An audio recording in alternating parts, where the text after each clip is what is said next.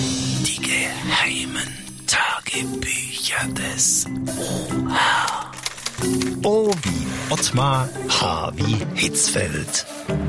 So, drei Punkte gegen Wales und ein einziger Punkt gegen Bulgarien macht Semmer. Oha, Ja, und hier ist der Yogi, der Löw, der Trainer der Deutschen. ah, gut, dass du anlütest, Jogi. Da wir haben gegen Bulgarien noch unentschieden gespielt. Ja, aber ihr seid doch noch auf Platz drei und nur die beiden ersten fahren zur E EM. Ja, ich weiß, Jogi, ich weiß, aber ein Sieg war so wichtig gewesen in der Quali. Ottmar, auswärts darfst du gewinnen und zu Hause musst du gewinnen. Ja, und wie geht's bei euch jetzt weiter? Ja, du, ich fahr heute oben nach Hause und da sind meine Frau und ich bei unserer Nachbarin eingeladen und vorher muss ich noch schnell die Waschmaschine reparieren. Unsinn, Ottmar, ich meine, wie es jetzt sportlich mit deiner Mannschaft weitergeht. Ach so, Moment.